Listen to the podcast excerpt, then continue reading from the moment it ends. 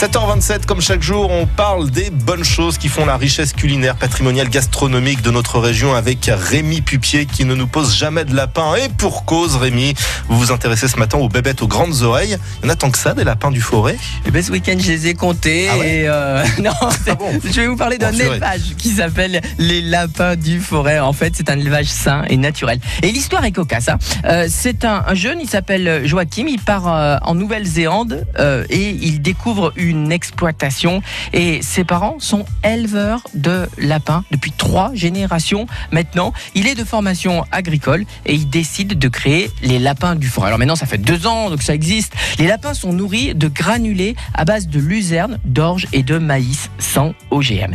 Ils sont abattus au bout de 100 jours, soit 40 jours de plus qu'en moyenne. 90 lapins sont transformés en bons produits du terroir chaque semaine. Bon, si je comprends bien, c'est l'histoire d'un éleveur qui en a marre de manger du lapin, non?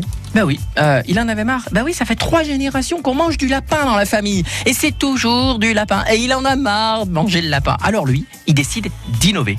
Des terrines, du pâté, des saucisses, du saucisson brioché avec de la saucisse de lapin, des saucissons secs, dégustés, des produits artisanaux en direct de la ferme.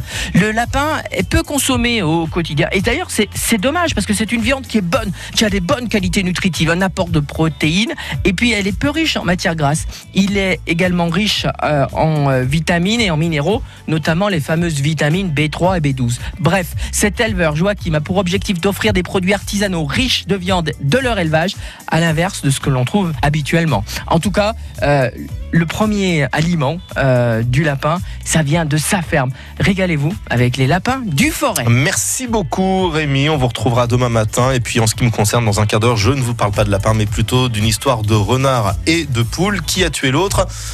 Vous verrez, la logique n'est pas forcément super.